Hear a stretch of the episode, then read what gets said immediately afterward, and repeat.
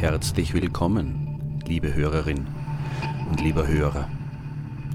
Mein Name ist Christian Weig und ich bin ein unrastig Neugieriger.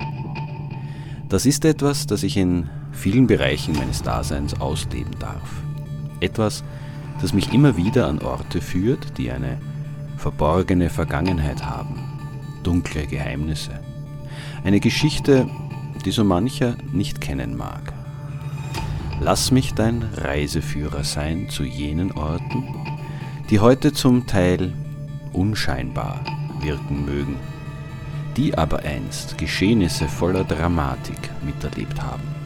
Geschehnisse, die diesen Orten auf eine merkwürdig undefinierbare Weise für alle Ewigkeit ihren Stempel aufgedrückt haben. Bitte immer nah bei mir bleiben und viel Spaß.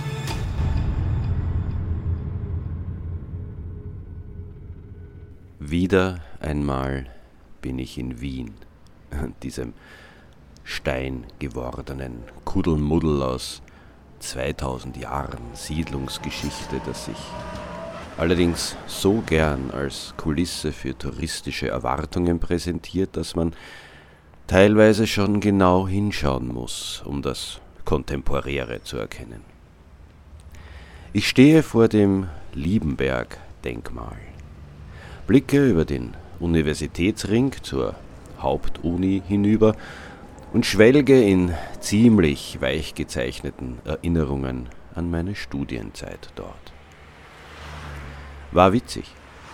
Und äh, lustigerweise kann ich mich noch an ziemlich viel erinnern. Das Langzeitgedächtnis funktioniert ja im Alter auch deutlich besser als das Kurz Zeitgedächtnis. So sagt man zumindest. Irgendwann aber wende ich der Ringstraße und meinen Erinnerungen den Rücken zu und spaziere am erwähnten Denkmal vorbei und die Schreivogelgasse entlang. Begleitet, naja, na, eher begrenzt, wird dieses Gässchen von einer auffälligen Ziegelmauer Sie ist übrigens nicht, wie viele glauben, ein Rest der Mölkerbastei, sondern einfach eine Stützmauer, die durch den Abriss der Stadtbefestigung notwendig geworden ist. Romantische Vorstellungen können da mit der Realität nicht ganz Schritt halten, was in Wien auch keine Seltenheit ist. Zu überlagert wird hier die Geschichte von unzähligen Histörchen und Anekdoten.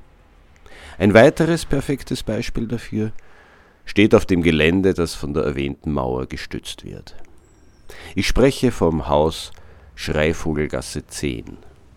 Auf der für Wiener Sehenswürdigkeiten typischen Tafel an seiner Fassade wird es als Dreimäderlhaus bezeichnet, als Bürgerhaus aus der Zeit des josephinischen Klassizismus 1803 erbaut. Was hier so eindeutig klingt, ist es nicht ganz. Das Haus könnte nämlich durchaus ein paar Jahre älter sein. Ich gebe zu, das ist jetzt Haarspalterei und für die Geschichte dieser Podcast-Folge auch hm, vollkommen unerheblich. Genauso unerheblich übrigens wie der Umstand, dass bis heute nicht wenige Touristen, aber auch Einheimische, der Meinung sind, dieses Haus stünde in Verbindung mit Franz Schubert. Ja, genau dem Schubert Franzl, der in amoröse Verbindungen zu den dort wohnhaften drei Mäderln namens Hannerl, Hederl und Heiderl, den liebreizenden Töchtern des Glasermeisters Franz Tschöll, gestanden haben soll. Blöd nur, dass diese Story keine historische Grundlage hat. Sie stammt aus dem sehr fantasiereichen Roman Schwammerl eines gewissen Rudolf Hans Bartsch aus dem Jahr 1912. Wie dem auch sei, das Dreimäderlhaus ist wirklich jener Ort, der als Schauplatz meiner heutigen Geschichte eine Rolle spielt. Ganz ohne Dreimäderln, ganz ohne Schubert, aber dafür mit einer Menge Blut, menschlichen Abgründen und Lokalkolorit des 19. Jahrhunderts. Ja, Das Dreimäderlhaus hat zwei Gesichter. Und das meine ich durchaus wörtlich. Der repräsentable Haupttrakt ist aufwendig nach dem damaligen Geschmack verziert. Segmentgiebel, Voluten, Lisenen, diverse fein gearbeitete Ornamente, ein Medaillonbild, alles sehr verspielt. Für den josephinischen Klassizismus sogar untypisch verspielt. Der T-förmig angebaute Nebentrakt hingegen ist auffallend schmucklos. Zwar auch zweistöckig, durch sein Tor und seinen schlichten Nebeneingang aber sofort als Werkstatt erkennbar.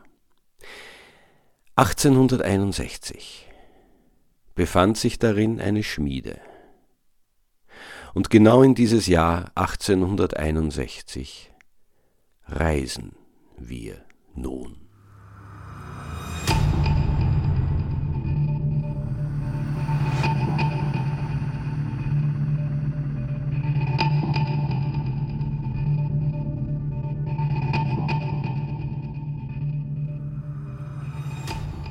Es ist heute schwer vorstellbar.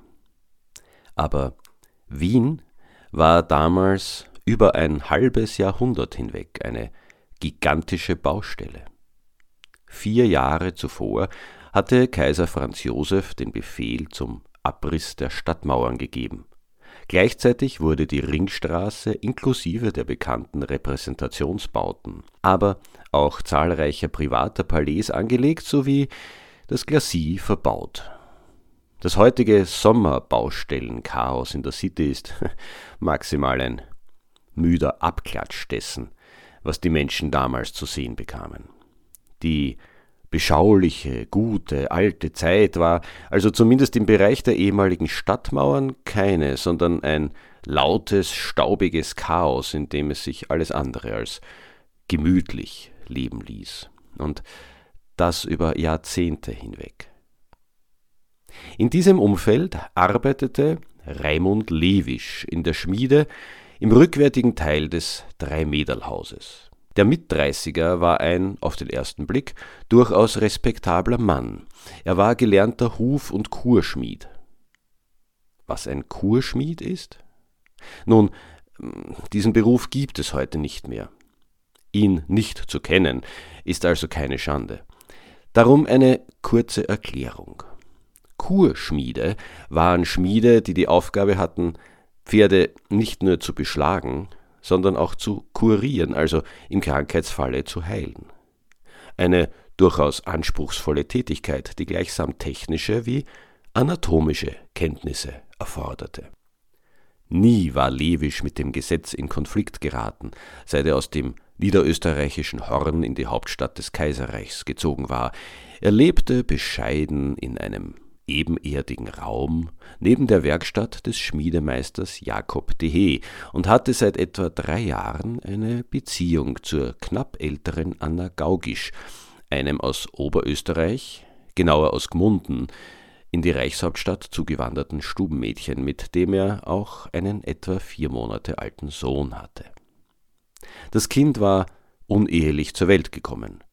Beide Eltern mussten arbeiten, um ihren Lebensunterhalt zu bestreiten, somit hatten sie es auf einen Pflegeplatz bei einer Hausmeisterfamilie in Hernals gegeben, wo sie es auch regelmäßig besuchen konnten.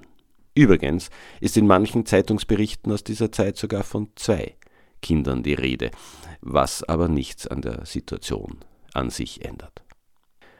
Soweit, so unspektakulär. Proletarierleben im 19. Jahrhundert. Weit weg vom Kitsch, weit weg von der angeblich so guten, alten Zeit, als alles noch einfach, zuckerrosa und operettenhaft war, aber auch nicht allzu bedrückend. Es gab zu dieser Zeit bedeutend tristere Biografien als die von Anna Gaugisch und Raimund Lewisch. Doch vor allem der letztgenannte hatte Pläne. Er wollte sozial aufsteigen. Er wollte Meister seiner Zunft werden. Er wollte einen eigenen Betrieb führen. Und dieses Leben lag zum Greifen nah vor ihm, da er plante, eine Schmiedemeisterswitwe mit dementsprechend verwaister Werkstatt zu heiraten. Anna Gaugisch stand seinen Karriereplänen also im Weg. Das alles hatte er schon vor längerem seinen Mitgesellen erzählt, wie diese später bei der Zeugeneinvernahme aussagten.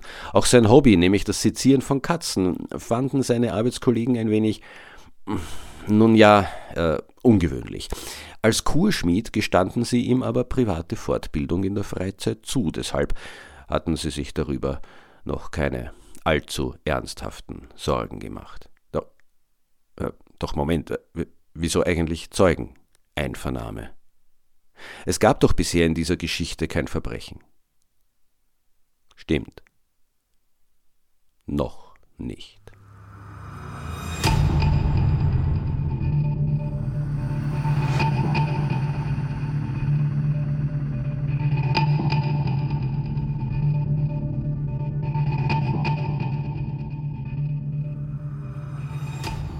Am Nachmittag des 2. Dezembers wurde von Schiffern in der Freudenau ein grässlich verstümmelter, kopfloser Torso aus dem Wasser des Donaukanals gefischt.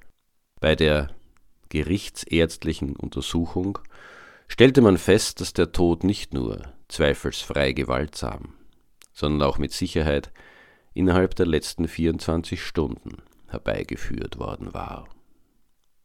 Alle Extremitäten fehlten. An mehreren Stellen fand man Rußflecken auf der Haut. Sämtliches Gewebe im Brustbereich war entfernt worden. Der Unterleib war dermaßen zerfleischt, dass zuerst nicht einmal mit Sicherheit festgestellt werden konnte, ob es sich um einen weiblichen oder männlichen Leichnam handelte. In dem, was vom Magen noch erhalten war, fanden die untersuchenden Ärzte fast unverdaute Speisereste vor. Fleisch und ganze Erdäpfelnudeln. Offenbar hatte das Opfer erst kurz vor seiner Ermordung gut gegessen. Eingewickelt war der gesamte Leichenfund in drei Teile eines unauffälligen weißen Frauenunterrocks. In Kombination mit dem Umstand, dass Anna Gaugisch mittlerweile als abgängig gemeldet worden war, dauerte es nicht lange, bis ihr Lebensgefährte, der bis dato unauffällige Kurschmied, in das Blickfeld der Behörden geriet. Dieser erklärte, er habe am vergangenen Sonntag, dem 1. September, mit Anna Gaugisch gemeinsam das Kind in Hernals besucht. Dort seien sie bis etwa 19.30 Uhr geblieben. Anschließend hätten sie in Elterleins Casino zu Abend gegessen. Eine Portion Kalbfleisch hätten sie sich geteilt. Jeder habe dazu ein Krügel Bier getrunken. Falls bei dir, liebe Hörerin oder lieber Hörer, jetzt der sattsam bekannte Effekt eingetreten ist, ebenfalls Hunger zu bekommen und das genannte Etablissement aufsuchen zu wollen, dann muss ich dich enttäuschen. Elterleins Casino steht nicht mehr. An seiner Stelle befindet sich heute die U6-Station Alserstraße. Zwar gibt es gleich daneben eine Filiale der bekannten Fastfood-Kette mit dem geschwungenen M im Logo, doch äh, Kalbfleisch und zwei Krügel Bier wird man dort eher nicht bekommen, fürchte ich. Hm, egal. Zurück zur Aussage des Raimund Lewisch. In Elterleins Casino seien sie nur kurz geblieben, etwa eine halbe Stunde. Altwiener Fastfood sozusagen. Passt ja doch irgendwie zum heutigen Gastronomieangebot an jenem Ort. Anschließend seien sie eine weitere halbe Stunde nach Hause spaziert, wobei es allerdings zum Eklat gekommen sei. Er habe darauf bestanden, dass das gemeinsame Kind in ein Waisenhaus müsse. Die Kindesmutter hoffte offenbar auf ein zukünftiges gemeinsames Familienleben. Zumindest aber auf die Aufrechterhaltung des Status quo. Angeblich habe sie sehr geweint. Dann hätten sie sich auf der Freiung verabschiedet, Lewisch sei nach Hause gegangen, habe noch bis etwa 22.30 Uhr gelesen, dann bis Montag 5 Uhr geschlafen und sei dann in eine übliche Arbeitswoche gestartet. Und zwar gleich einmal mit einem Außendienst, der Visite bei einem vierbeinigen Patienten im heutigen dritten Gemeindebezirk. Wo Anna Gaugisch sei, wisse er beim besten Willen nicht. Sie habe sich auch bei ihm seit ihrer sonntagabendlichen Diskussion nicht mehr gemeldet. So seine ursprüngliche Aussage.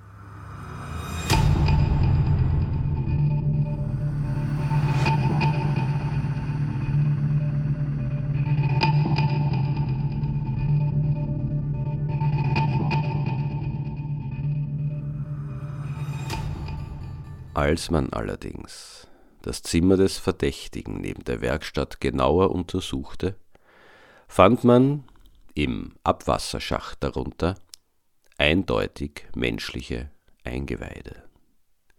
Zerhackt in siebzehn handliche Portionen, die allerdings doch nicht so schnell ihren Weg in die Dunkelheit der Kanalisation gefunden hatten, wie ihr Entsorger wohl gehofft hatte. In der Werkstatt entdeckten Polizisten auch ein Strumpfband. Frau Fischer, die Arbeitgeberin Anna Gaugischs, identifizierte es eindeutig als das ihres Dienstmädchens. Sofort fragte man Lewisch, ob er als Kurschmied nicht Werkzeuge, vielleicht sogar Messer besitze. Unumwunden gab er zu, dass er sogar zwei Messer besitze. Dann konfrontierte man ihn mit dem Umstand, dass man die Leiche gefunden und identifiziert habe. Sofort relativierte er seine ursprüngliche Aussage und erweiterte sie auch mit der Andeutung, dass er sich offenbar von Anna Gaugisch hatte trennen wollen, was wohl auch der Grund für die Abgabe des Kindes in ein Waisenhaus gewesen wäre. Ich habe ihr nichts gemacht. Es ist ihre eigene Schuld. Sie ist am Abend um neun zu mir gekommen und wir haben gestritten. Sie hat gesagt, sie kann ohne mich nicht leben und hat sie ein Messer, was zufällig auf dem Tisch gelegen ist, ein Hufmesser in die Brust gestessen. Ich habe ja gleich Umschläge auf die Wunden gemacht, aber die Blutung hat sie nicht stillen lassen. Ich habe mir dann nicht zu helfen gewusst und dachte, gehst zur Polizei und zeigst an, was da geschehen ist, wird man glauben, du hast das da. Waren diese Schilderungen, wenn auch melodramatisch, so doch nachvollziehbar ließ die restliche Aussage, die Beamten wünschen, ihre letzte Mahlzeit wäre länger her gewesen.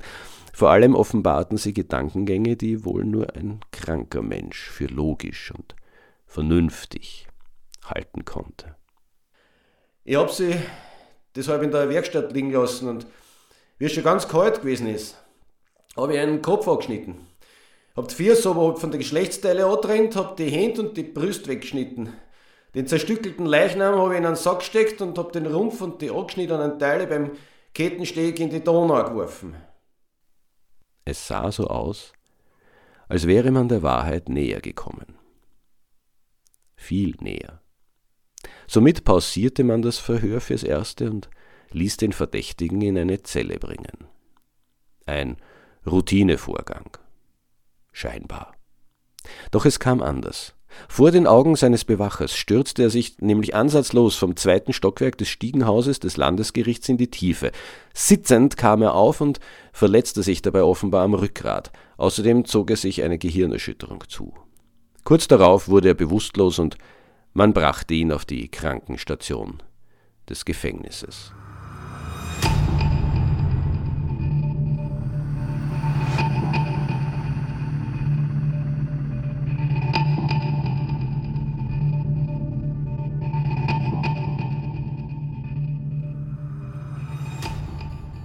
Was war in der Werkstatt an der Rückseite des Dreimäderlhauses geschehen?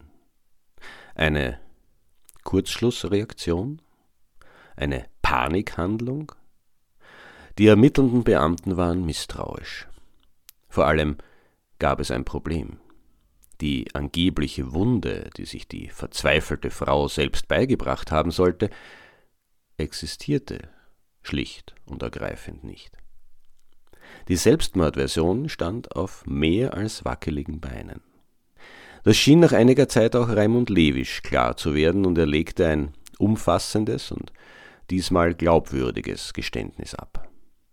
Nach einer handgreiflichen Auseinandersetzung wegen seiner Trennungspläne habe er Anna Gaugisch im Affekt erwürgt.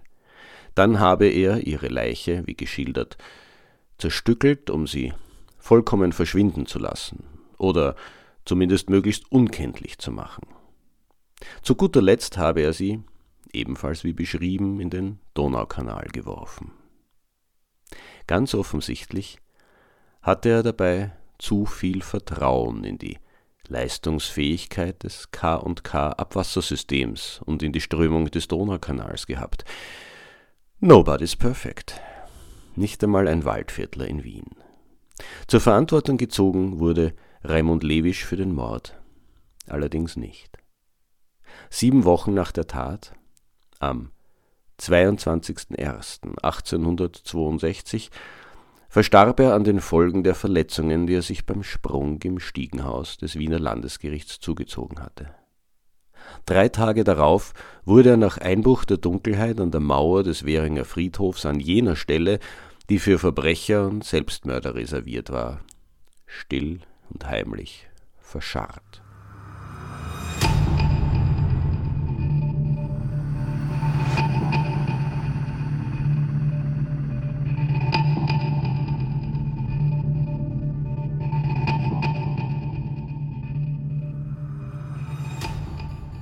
Noch immer stehe ich vor der ehemaligen Werkstatt an der Rückseite des Drei-Mäderl-Hauses.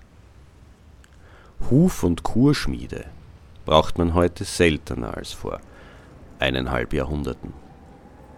Sehr viel seltener. Deshalb befindet sich in den Räumlichkeiten, in denen einst ein verzweifeltes Dienstmädchen, erst in rasender Wut von seinem Lebensgefährten erwürgt und dann unvorstellbar blutig zerstückelt wurde, der Flagship Store eines äußerst exquisiten Schuhproduzenten. Ein Fleischhauer wäre passender, denke ich, während ich mir überlege, ob die betuchte Kundschaft des Ladens denn weiß, was einst an jener Stelle passiert ist, an der sie Stiefel um einen Preis probiert, für den viele Menschen einen Monat lang schuften müssten. Menschen wie Anna Gaugisch und Raimund Lewisch zum Beispiel.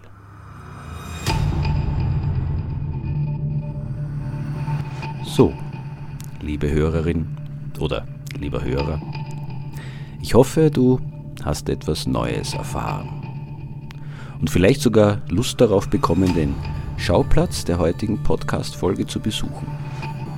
Falls du mehr Informationen brauchst, findest du in den Show Notes weiterführende Links und hm, last but not least meine E-Mail-Adresse. Ich freue mich nämlich immer über Kritik, Anregungen und Hinweise. Und gerne darf dieser Podcast auch weiterempfohlen werden. Ich denke, es gibt viele neugierige Menschen da draußen, die sich auch an die dunkleren Orte unseres schönen Österreichs wagen. Ich empfehle mich.